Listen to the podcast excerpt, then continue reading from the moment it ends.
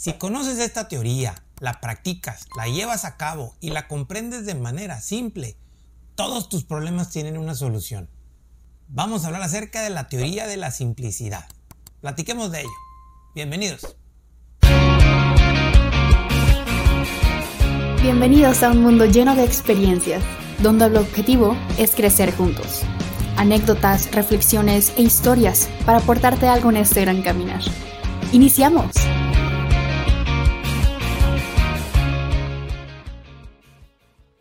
Hola, ¿cómo están? Qué gusto saludarlos en un lunes más, lunes 14 de agosto, en el cual estamos muy contentos, agradecidos y honrados de tener nuevamente su presencia, su escucha. En este capítulo de experiencias voy a hablar acerca de algo que pues yo conozco como la teoría de la simplicidad. Eh, o, es un término que yo también empecé a utilizar y que de alguna manera es una filosofía que viene de muchos lugares, de muchos espacios en donde eh, se busca de alguna manera tener esa forma tranquila de vivir, en donde todo tiene solución. Y literalmente digo, todo tiene solución. ¿Qué es la teoría de la simplicidad? La teoría de la simplicidad es que ante cualquier circunstancia, siempre existe una forma de resolución simple. Ojo, porque aquí es en donde vienen o hay algunos aspectos que tenemos que tomar en cuenta, ¿sale? No dije fácil, dije simple se vuelve complicado, se vuelve difícil por algunas cosas que ahorita vamos a ir hablando acerca de ellas que tenemos que empezar a dejar afuera.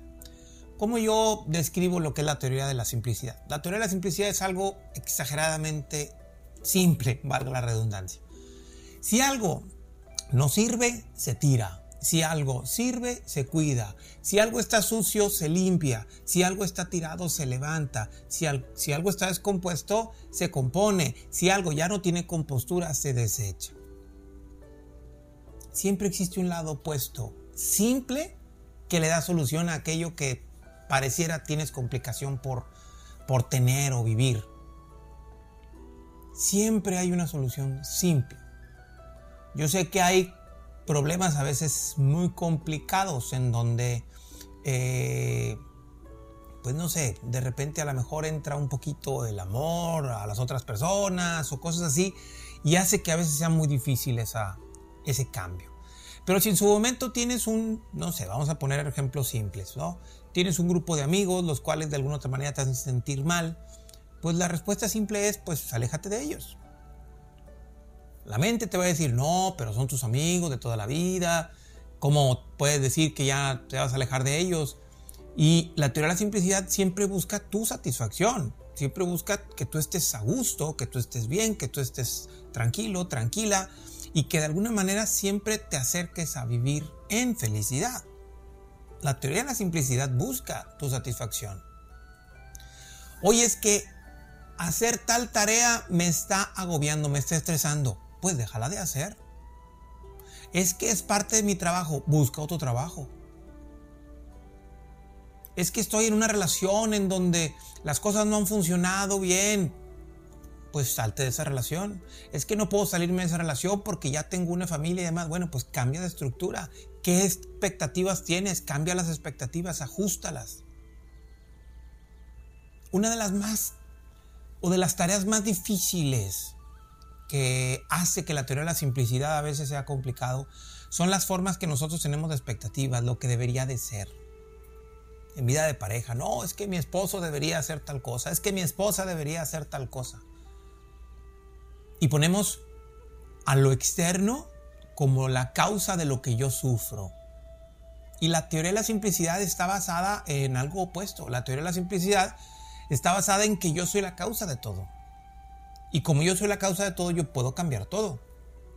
Así que si estoy en una relación en donde la persona de alguna manera no hace lo que yo estoy pidiendo a lo mejor, que no este, me escucha, me atiende, me, se comunica o algo, lo que sea, ¿sí? pues hay de dos, o te sales de la relación o ajustas tus expectativas. La teoría de la simplicidad busca siempre conducirte a tu felicidad. No hay nada nada, nada realmente que está en el exterior que pueda hacerte daño, a menos que tú lo elijas o que tú sigas eligiéndolo.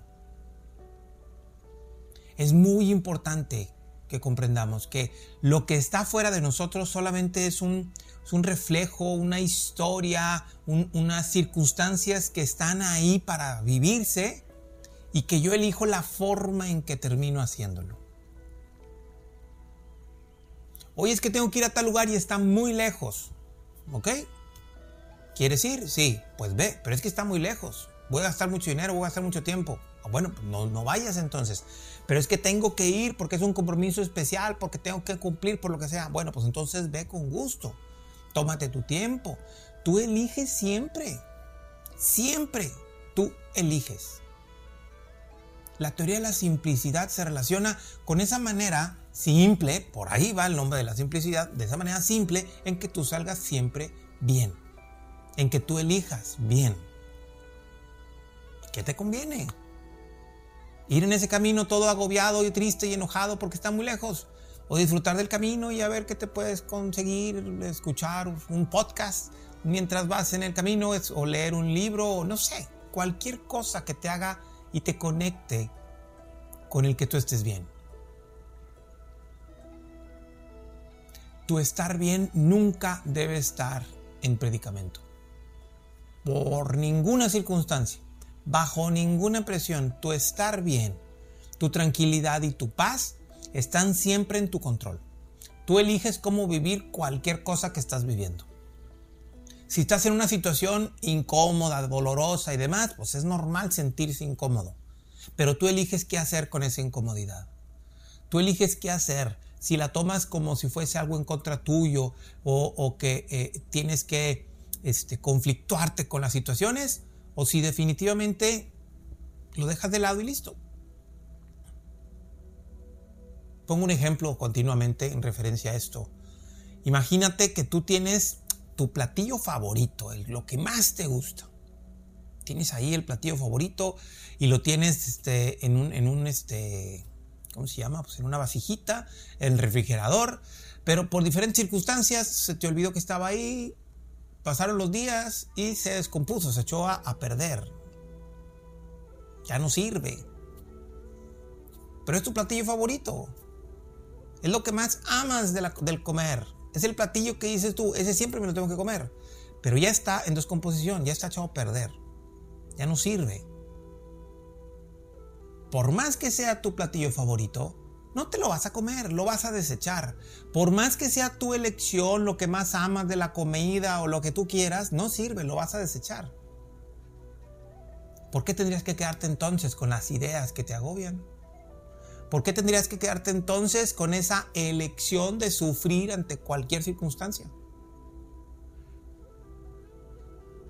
La teoría de la simplicidad te invita de que por más tuyo, por más que pienses que lo que estás viviendo es para ti y que es muy importante y demás, tú eliges cómo vivirlo. Si algo está sucio, se limpia. Si algo en su momento es muy bonito, se guarda. Si algo no te sirve, se desecha. Si algo está echado a perder, se tira. Si algo te hace pensar mal, déjalo de pensar. Si algo te hace sentir mal, aléjate de eso. Si no te puedes alejar de eso que te hace sentir mal, bueno, pues ajusta tus expectativas para que no sufras.